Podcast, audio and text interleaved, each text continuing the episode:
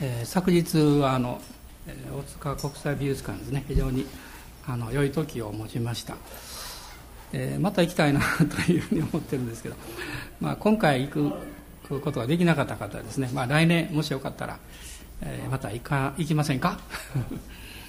あの、まあ、どうしていいかって言いますとですねあの、まあ、1000点の、まあ、絵画の、まあ、あれはコピーですよね。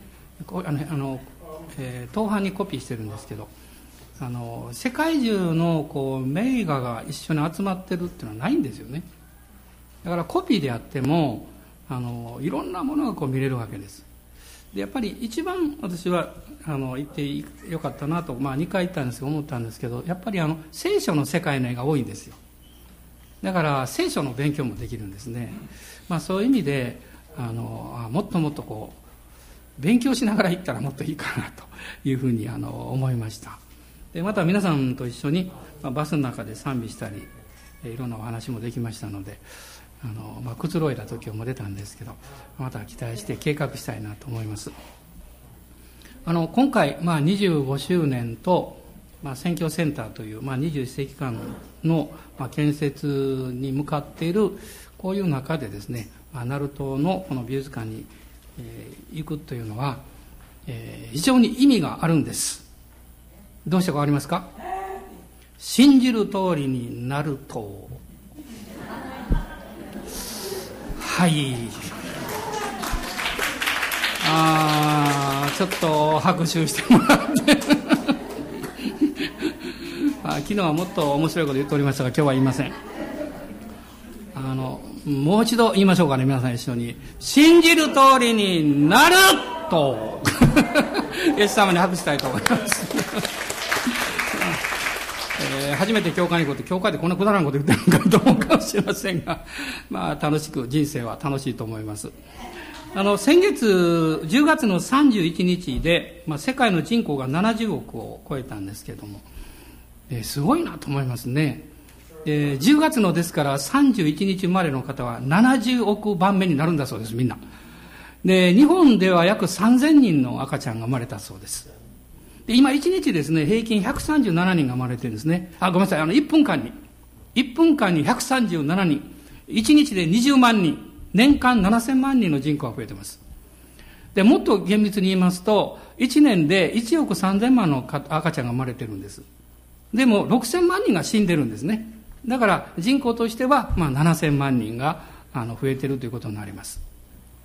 まあ、でも、私、時々思うんですけど、私は日本に生まれてですねあのもっとね大変な国に生まれた方もいらっしゃるしそれを考えるとどうしてかなと思うことがあるんですね誰も自分の生まれる国とか家族とか性別とか時代とかそれ選ぶことができる人はいないわけですよでそういうふうに考えると、まあ、生まれるということ人生っていうのは何かこう不公平で矛盾があって不条理でというふうにこう考えてしまうんですね。でもこの聖書に出会って私は初めて答えというふうに言い,、まあ、言っていいかどうか分かりませんけれどもある意味で納得ができたんです。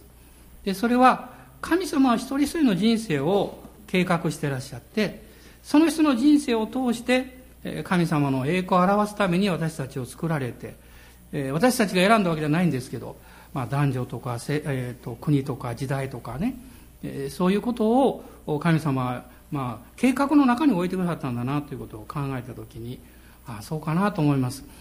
あのヨハネによる福音書の9章の中にあの生まれつき盲人の方がいらっしゃってで弟子たちがこの人が生まれつきあの目が見えないのは、えー、どうしてですかってねあの彼の罪ですかそれとも両親ですかを聞きますね。でイエス様おっしゃるんですよね。あの彼の罪でもなく両親でもない。私たちも思いますね。こういろんな人生の中に不幸があったりあるいはそういう重荷を背負っている方を見た時にどうしてなんだろうって。どうしてあの人なんだろう。あるいはどうして自分なんだろう、ね、こう思うわけです。あの先日、えー、私の孫がですねあの骨髄性の白血病という宣告を受けました時に、えー、その娘たち夫婦と話しておりましたぽつりと彼らが言いましたどうして私たちの子供なんだろうこうなったのはと言いましたそうだと思いますでもそのイエス様がですね、こうおっしゃったですね、この人の上に神の技が現れるためです。神の技が現れるためです。そして、このヨハネの福音書の6章の29節を見ますと、イエス様はこうおっしゃいました。神が使わしたものを信じること。これが神の技です。あなたがその現状の苦しさとか戦いとかそういうことだけをご覧になってなぜなんだろう？どうしてだろうか？誰のせいなんだろうか？そういうふうに考えていてもそこには何ら希望がないです。何にも道が開かれないんですよ。でも神の技が現れるためつまりそのことを通して私たちがイエス・キリストを信じイエス様と出会い新しい人生観を持って神様の栄光を表すために、ええー、作られたんだということを信じるときに不思議に道が開かれてくるんですね。エペソ書の2章の10節の中に私たちは神の作品であると書かれています。ある作品はものすごく輝いているかもわからない。ある作品は何か影があるかもわかりません。でもトータルに見るとみんな必要なんですね。みんな必要なんです。まあ幸い私たちの孫は完全に癒されましたお医者さんが驚く奇跡だと言ってますけど、えー、先週もあのチェックいたしまして、えー、大丈夫ですというあのお医者さんからのあの診断もいただきましたでもそうでない方もおられるでしょうだからえー、良くなったからいいんだって良くならなかったらダメなんだということでは決してないんですね。私は申し上げたいことは私たちがこの自分の人生に対して他の人々の人生に対して持つ価値観とか基準というものを外側のものによって決めちゃいけないと思います。私たちがどんな人生を送ったとしても一人一人に必要なことは一つです。それはクリスチャンになると分かるんですけど神様の恵みをいただくことです。神様の恵みをいただいた人の人生は変わっていきます変えられていきますお金でも地位でも立場でもあるか、あるいは物事がうまくいくこと、それはもちろん幸いでしょうけれども、そういうところに私の価値観を置くんじゃなくて、私たち一人一人が神に与えられた人生をどう生きるのかということ。そして自分の人生には値打ちがあり、意味があり、目的があるということを心から信じることができる。それはとても素晴らしいと思います。今日私はあの詩篇の36編の5節の御言葉を選ばせていただきました。詩篇の36編の5節です。まあ、一節だけなんですが、え皆様ご一緒に読んでいただけますでしょうか。詩篇の36編の5節です。ご一緒にどうぞ。主よ、あなたの恵みは天にあり、あなたの真実は雲にまで及びます。あなたの恵みは天にあり。と書かれています。まあ、恵みっていうのは、この聖書のこう理解で言いますと、神様が人間に対して功績、その人が何をしたかということを全く求めないで最高の親切をすること。あるいはしてもらうことです。私たちには価値があってもなくても関係なく、神様の方が無償のですね、愛を与えてくださること。皆さん聖書の神様の特徴はですね他の宗教と違うと思います一つの一番大事な点は聖書が語ってる神はあなたに対して何の要求もされないということです要求されない神です喜んで愛を持って与えてくださる神様です。この旧約聖書の中に恵みあるいはこの慈しみというふうに表されているこの内容これは新約聖書の中ではいわゆる恵みギリシャ語ではカリスと言いますけどその言葉の中に実はこの要約されています。新約聖書の中にはこの言葉が155回出てくるそうです。そのうち3分の2ぐらいはですねパウロがこの使っているんですね。神様の恵みによって私の人生というものは変えられそして祝福されていくんだということを彼は確信を持っています今朝皆さんどうでしょうか、まあ、今週、まあ、明日からまた新しい、えーまあ、生活が、まあ、会社とか学校の生活始まるんですけどもこの一週間も神様が私の人生を恵んでくださる神の恵みが私の人生の上にあるんだと信じていらっしゃる方。アーメン。両手を挙げて感謝したいと思いますね。神様の恵みがなければ、もう失望とか嫌なこととかですね、苦しいこととか、それで一日が終わってしまいます。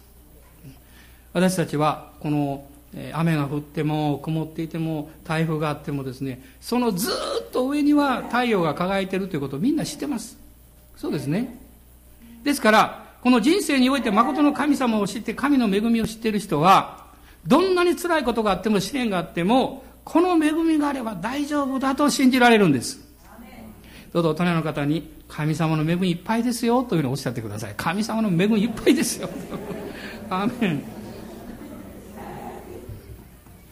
この36編の5節の中に、あなたの恵みは天にありというふうに書かれています。まあ、この御言葉を読みますと、新約聖書のエペソビトへの手紙の一章の3節を思い出すんですね。天にある霊的祝福という言葉です。ですから、神様の恵みというのは、別の言い方をすると、天にある霊的祝福である。そしてこの霊的祝福というのは、この一章の三節エペソ書の中に書かれていますが、私たち一人一人に与えられるという目的があるわけです。もし皆さんが、あの、どこかで、えー、何かプレゼントを買ったとします。誰かがですね、あ素敵なプレゼントですねって、それ誰にあげるんですか？って、いや、あげる人いないんですけど、って言ったらですね、それプレゼントじゃないわけです。ね。私も昨日すごい小さいものを買いました。ね。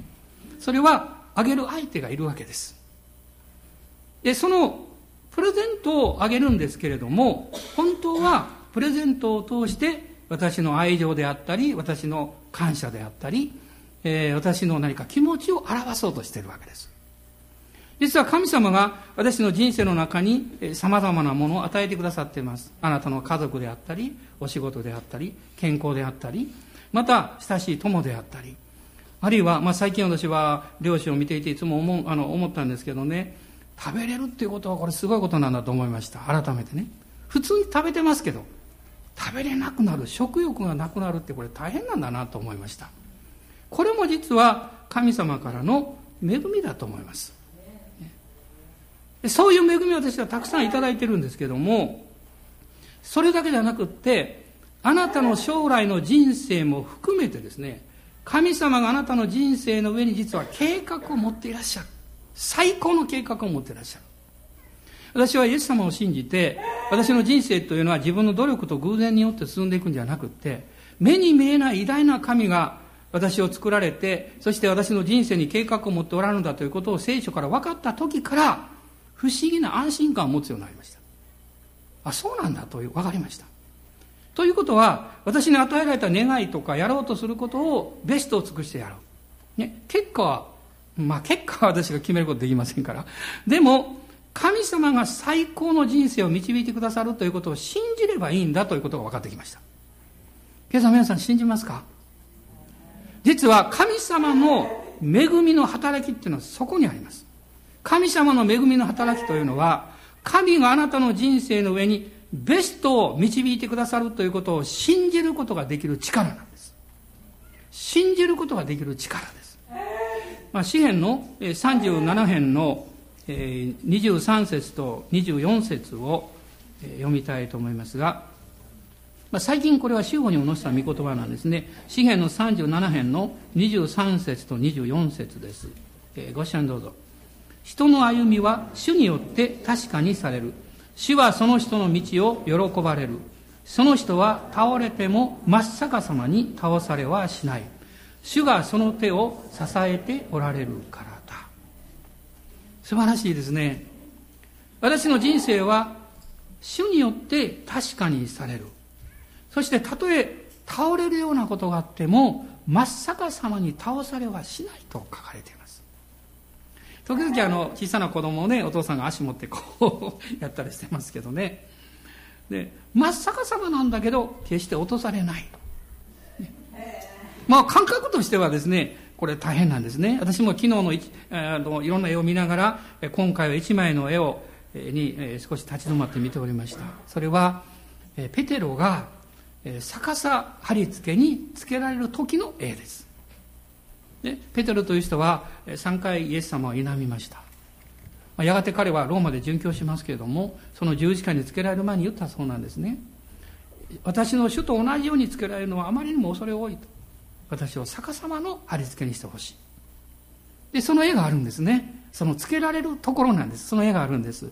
ペテロがこうこう何かこう逆さまになっていてね。私はその前に少し立ち止まっていろんなことを考えておりました。神様の恵みがあればこそ神様の支えと守りがあればこそたとえ私の人生が私たちの生活がもうどうしようもないという時でも大丈夫なんだということです。下には永遠の身腕があると書かれています。心配するのは私たちですが神様はあなたを支えてくださっています、ね、このルツという人がもうモアブからこの結婚をしてご主人が亡くなりましてその姑さんのですねナオミさんと一緒にイスラエルのベツレヘムに帰るんですけどついてくるんですけどそのついていく決断をした時に彼女は語った言葉がありますね。このルツキの一章の15節から18節に書かれているんです。ルツキの一章の15節から18節です。そこを読みたいと思います。ルツキ一章の15節から。ナオミは言った。ご覧なさい。あなたの弟嫁は自分の民とその神のところへ帰って行きました。あなたも弟嫁に倣って帰りなさい。ルツは言った。あなたを捨て、あなたから別れて帰るように私に仕向けないでください。あなたの行かれるところへ私も行き、あなたの住まれるところに私も住みます。あなたの民は私の民、あなたの神は私の神です。あなたの死なれるところで私は死に、そこに葬られたいのです。もし死によっても私があなたから離れるようなことがあったら、主が行方にも私を罰してくださるように。ナオミはルツが自分と一緒に行こうと固く決心しているのを見ると、もうそれ以上は何も言わなかった。ここでルツは言うわけです。あなたの民は私の民。あなたの神は私の神です。あなたの死なれるところで私は死に、そこに葬られたいのです。あなたの死なれるところ、どこなんでしょう？十字架だと思います。私たちが死ぬ場所、本来キリストにあって死ぬ場所、それは十字架しかないわけです。でも、このイエス様の十字架に共に死に葬られ、そしてキリストにあって蘇ったというその信仰を聖書の御言葉から持つときに、神がどういう時であっても私の人生にベストをしてくださるという信仰は決して揺るぐことはありません。もし私の心が揺るいだとすれば、あるいは揺らいだとすれば、それは恐れがあるからでしょう。なぜ恐れがあるんですか？失うことを恐れているのかもわかりません。あるいは自分の生活に変化が起こることを恐れているのかもわかりません。周りの人々がどういうふうに言うだろうかということを恐れているのかもわかりません。おそらく皆さんも一緒でしょう。私が天に帰るときに手に宝石をいっぱい持って周りにもう万冊を山の方に積んで、そして死ぬぞというよりも、たとえそういうものがなかったとしても、心の中に平安と喜びを持って天に帰りたいんじゃないでしょうか。私はまあ母がつい先日召されましたけども、まあ最後は話をすることはできませんでしたが、その召される前の2回私が会った時の顔をずっと心の中に浮かべています。大きく目を開くことはできない状態でした薄く目を開きながら私の顔をじっと見つめてました。じっと見つめてました。そして私の手をしっかり握ってました。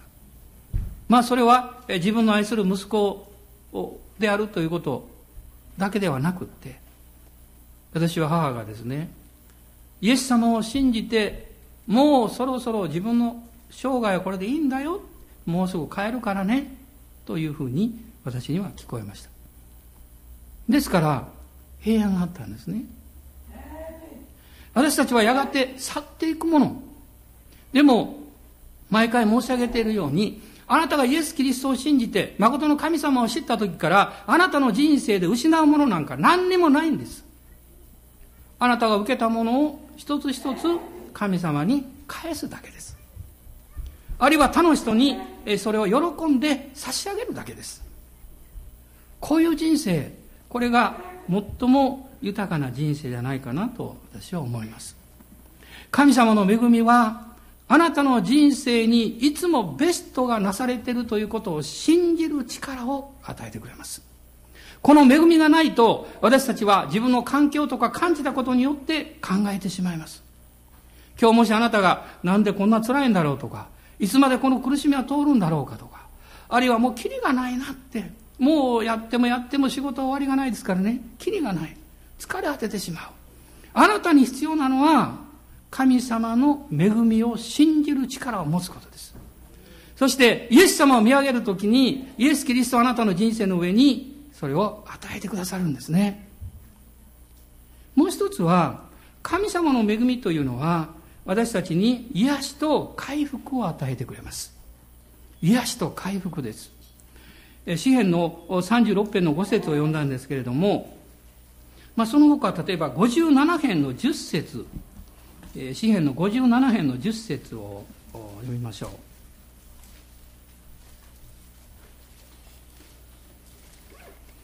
57編の10節です。あなたの恵みは大きく天にまで及び、あなたの誠は雲にまで及ぶからです。ここには、あなたの恵みは大きくと書かれています。まあ、支援の108編の4節にも同じことが書かれています。神様の恵みは大きい。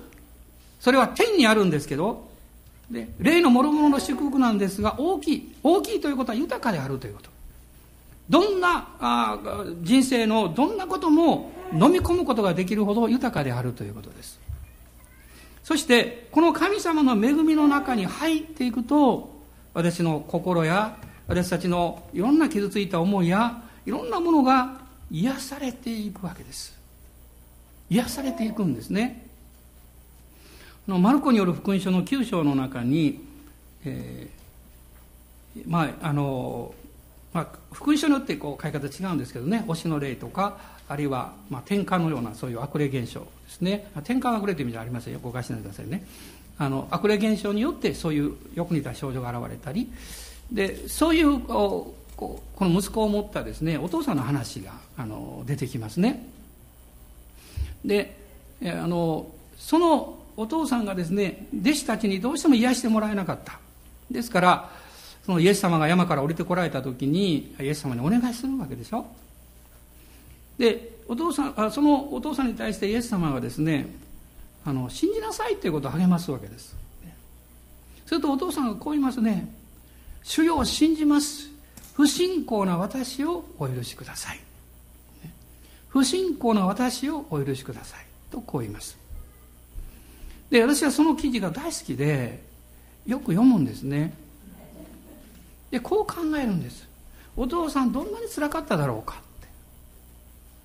皆さん父親がですね子供が何か大変な状況があった時に、まあ、通常はお母さんの方が必死になります。その表現としてはですね。表現する側としては。でもこのところにお父さんの必死の姿が出てきます。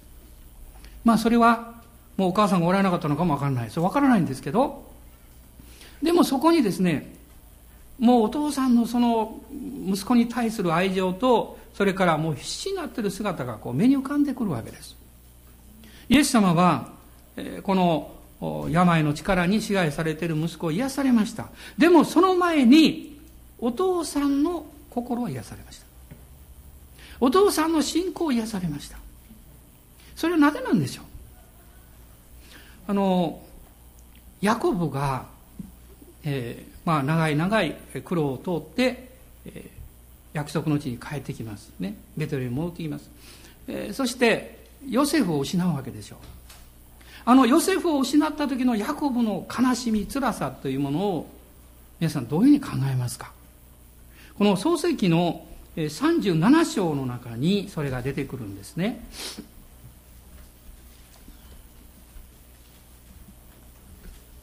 創世記の37章です。37章の31節から35節のところです。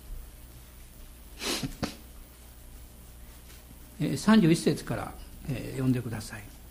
彼らはヨセフの長服を取り親木をほふってその地にその長服を浸した。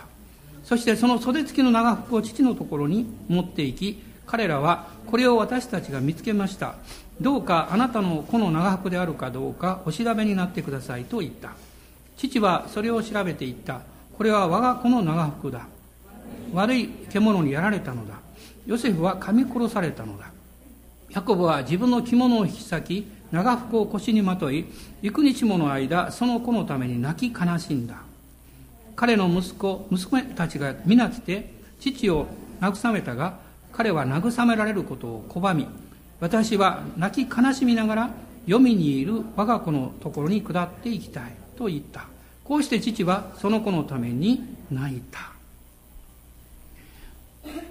ヨセフを失ったヤコブに対して他の兄弟あるいは娘たちがやってきまして慰めようとするんですけども彼は慰められることを拒んだと書かれています。そして幾日もの間その子のために泣き悲しんだと書かれています。これはあまりにも深い痛で孤独そして、まあ、辛さの中で彼がものすごいある意味では内火のような経験をしているわけです。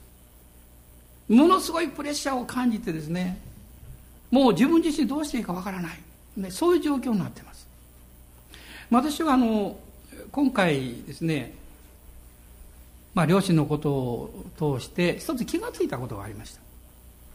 母が天国に召されてもあるいは父親の様子がおかしくなっても不思議に私の心にはずっと平安がありました。まあ今家内が入院してますけどそういうことも含めてずっと平安があるんですこれは全く変わらないです。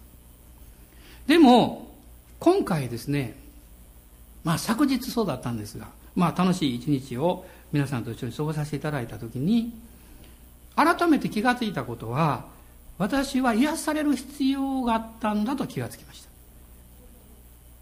私の心の中には平安がある。それはずっと変わらない。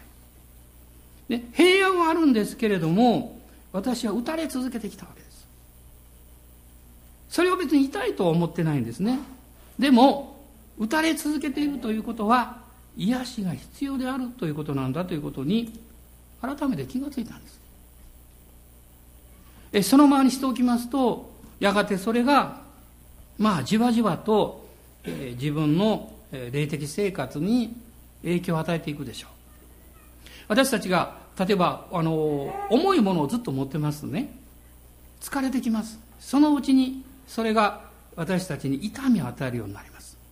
同じようなことです。できるだけ早くそれを委ねなきゃいけない。そして早く癒されなきゃいけないわけです。それはどのようにしてなされるんでしょう？まずそのことを認めてそして神様の恵みが私にも必要なんですということを求めることだと思います、ね、あの昨日帰りに、えー、皆さんと一緒に笑ったんですけどね。今日は言わないつもりでしたけどなんか今言った方がいいような気がするんで言いますけどね。あの鳴門赤潮橋を通って鳴門のとこ行くでしょ？で鳴門の渦があるんですよ。渦。ね。鳴門の渦があるぞってみんな見ても見えない。ない。渦なんかないよって。あそこにあるって。ないよって。あるだろうって。お前の目が回ってるだけやって。あのねお前の目が回ってる。だから渦に見えるわけです。私が言いたいことをね今日はジョークで言ってるわけじゃなくって私たちが打たれ続けてきてプレッシャーをずっと感じていくと正常なものも歪んで見えるようになるんです。そのまま受け取れなくなってしまうんです。ね問題がなくってもあるように見えてしまいます。私はそういう自分にふっと気がついたんです。私は神様平安によって守られてき支えられてきましたから大丈夫だと思っていました。でも神様はそのくつろぎの時を通していやあなたには癒しが必要だったんだよと教えてくれました。今日皆さんどうでしょうか？皆さんが全部問題を持ってるわけじゃないでしょう、ね、でももしあなたが何かものすごいストレスをずっと感じていたとすればあるいはあなたが自分の主張や考え方にずっとこだわっていたとしたらあなたはかなりの内身を経験しています。そういう経験をするとですねまず私たちは立法的になります。このイザヤ書の54章を開いていただけますでしょうか。イザヤ書の54章の4節と5節です。54章の4節と5節。ご一緒に読んでいただけますか？4節5節です。恐れるなあなたは恥を見ない。恥じるなあなたは恥ずかしめを受けないから。あなたは自分の若かった頃の恥を忘れやもめの時代のそしりをもう思い出さない。あなたの夫はあなたを作ったもの。その名は万軍の主あなたの贖い主はイスラエルの聖なる方で全地の神と呼ばれている。ここに主はおっしゃいました。恐れるな。恥を見ない。恥じるな。恥ずかしめを受けないから。やもめ時代のそしりをもう思い出さない。恥とか恥ずかしめとかそしり。そういうものが私たちの弱さの中にいろんな形でいつもやってこようとします。そこで私は辛いと思うわけです。で例えば問題の中に入りますとその問題に入った人はまずその問題から出たいと思うんですけど出れないんですね。出ようとすればするほどもがけばもがくほどますます出るのが難しくなるんですね。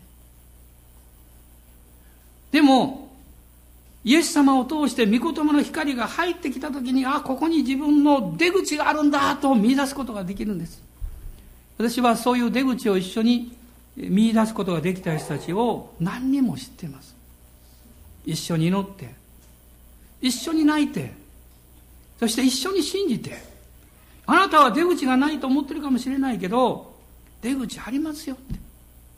イエス様は私は門ですとおっしゃったでしょ。門って出口なんです。入り口でもあるけどね。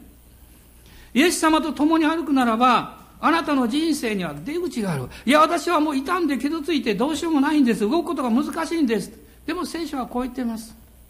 神様は、傷んだ足を傷ついた足を折ることがない足とこの足なので足足の木の足ですねあ足の足のこの、えっと、植物ですね足を折ることがないこのぐらい刀身を消すことはない。あなたがただ一つのことをしっかりと信頼するならばそれは神様のご真実を御言葉によって信じることです。神様のご真実を御言葉によって信じることです。私はヨセフの人生を考えた時に彼は22年間お父さんから離れました。そしてエジプトで最初の13年はですね17歳から30歳までは本当に辛い辛い人生を送りました。ヨセフのこの生涯の記録を読む限りにおいて彼が何か自分の人生を消極的に捉えてる表現というのは実はどこにもないんです。不思議なことに。牢屋に入れられてもね誘惑にあってそれに勝利したのに牢屋に入れられてしまうということもありましたし兄やあの兄たちに裏切られてしまった。捨てられたという経験もしました。でもよくよく彼の人生を観察するとヨセフは確かに被害者にはならなかったけれども大きな内身を経験していたんだなということがわかるんです。傷ついてはいなかったけれどもその直前のですね、内身の経験をしている。それは、この創世紀の49章の、あ、ごめんなさい、50章の20節の中で、彼が兄弟たちに対して告白している言葉があるんです。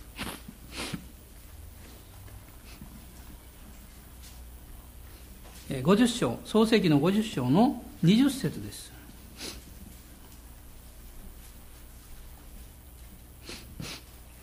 ご一緒にどうぞ。あなた方は私に悪を図りましたが、神はそれを良いことのための計らいとなさいました。それは今日のようにして多くの人々を生かしておくためでした。神様が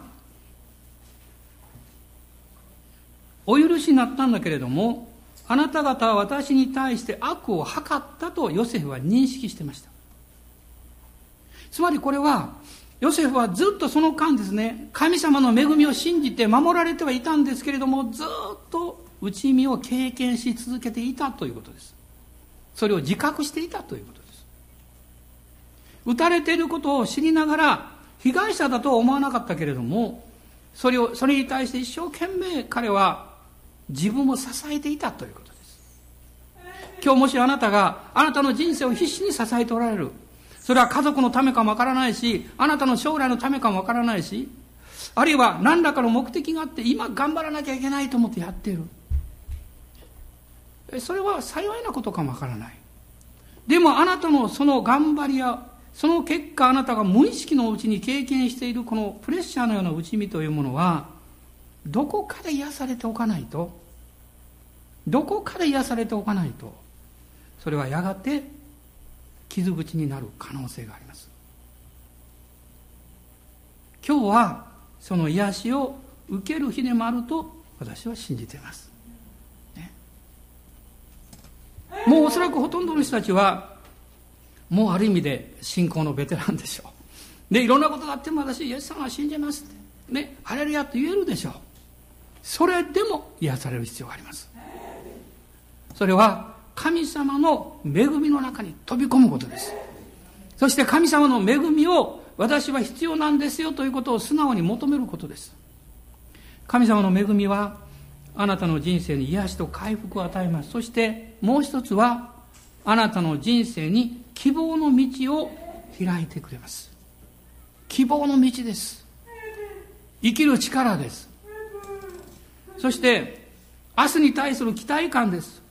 信じるということを決断する勇気です。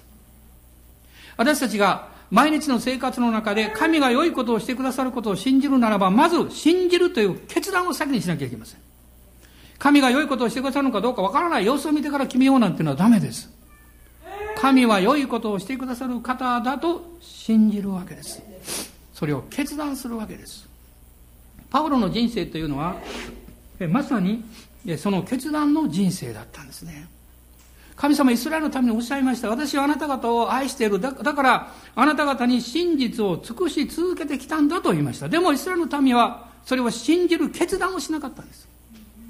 もしあなたがこの一週間、あなたの家庭、あなたの人生の中に幸いを見たいと思うならば、いつまでも疑わないことです。いつまでも戦わないことです。いつまでも躊躇しないことです。私は信じますと決断することです。神様の恵みを今日受け取る。それを決断します。イエス様を信じていく決断をしますということです。ハンナは、まあ、子供が与えられる前に、まあ、エリの前で祈りました。で、あまりにも深く祈って、もう実は彼女は精霊に満たされたんですけど、もうエリから見れば酔っ払ってるように見えたんですね。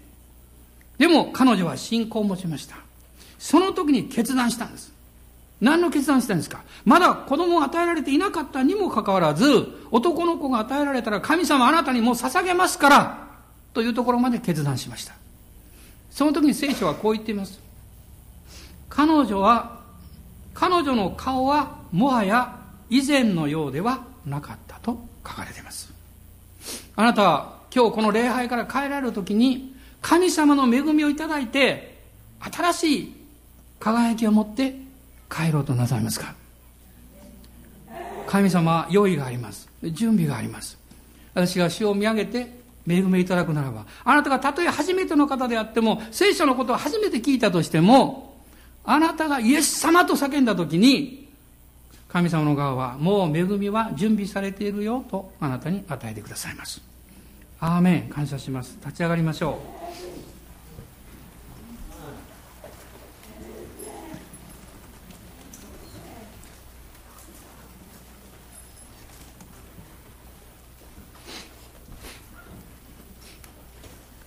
まあ今日、まあいろんな傷や痛みやそういうことでなくってもあることのためにずっとあなたが支え続けてこられた。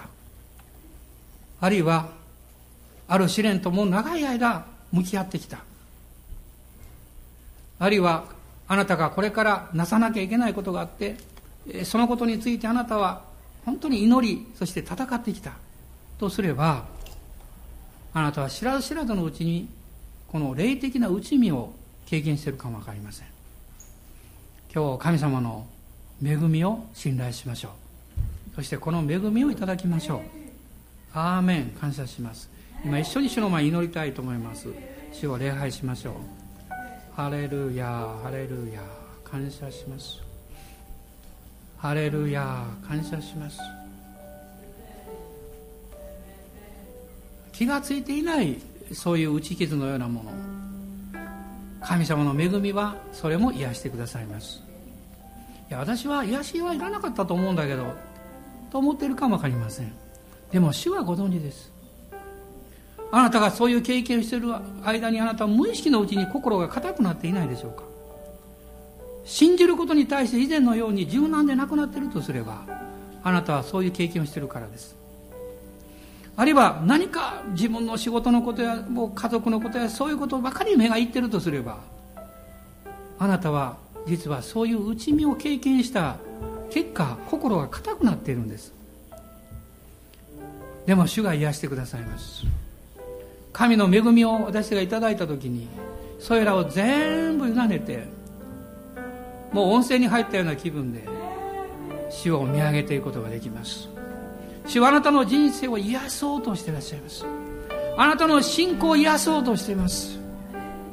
今日私はまだイエス様を信じたことがないという方いらっしゃったらどうぞ今この場所で信じてください。私はイエス様を救い主として受け入れよう。まだよくわからないけども神様の恵みをいただこう。そう信じる決心をなさってください。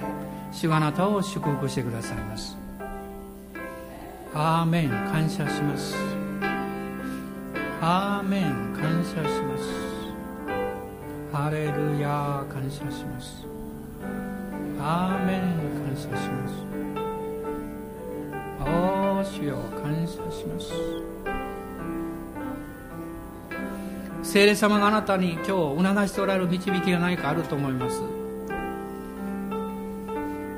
その一つ一つのことにあなたが応答してください。どうぞ何か心をかたくなにして、えー、頑固にならないようにしましょう。精霊様にお任せしましょう。あなたはもっとリラックスしてもっと喜びのあった人であったはずなんです。ハンナのように彼女の顔はもはや以前のようではなかったと。今日主からの喜びをもう一度回復させていただいてあなたの笑顔をあなたの家族や友に見せましょう。あなたの職場の人々に喜びの顔を見せましょう。その喜びはどこから来たんですか？いや私の大好きな方がいてその人がね私をこんなに幸せにしてくれてるんですよと語れるならば幸いです。ハレルヤ感謝します。ハレルヤ感謝します。主があなたの上に豊かな恵みを注いでくださっていることを感謝します。アーメン感謝します。アーメン。オーララサンバラララスカラララサンバラララスクローリア。オーラララサンバラララスクローリア。あなたの恵みは天にありと書かれています。この霊的祝福を信仰を持っていただきます。アーメン。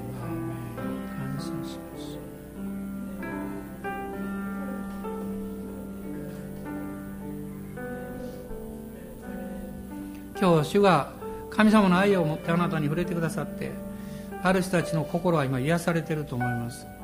受け取ってください。受け取ってください。ハレルヤ。アーメン。アーメン。アーメ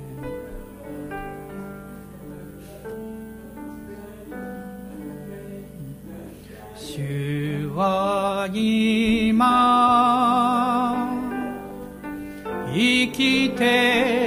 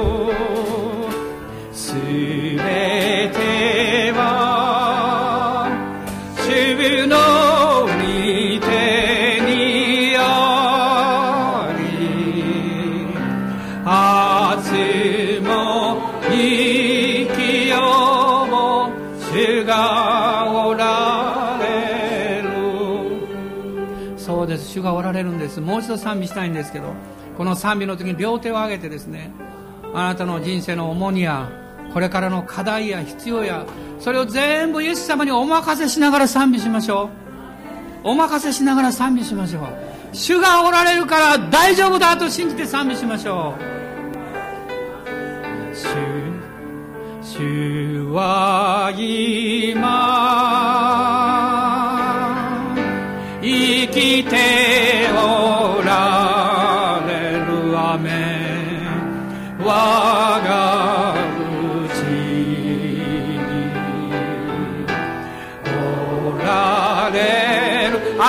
悲しみも痛みも主は十字架で追ってくださいました。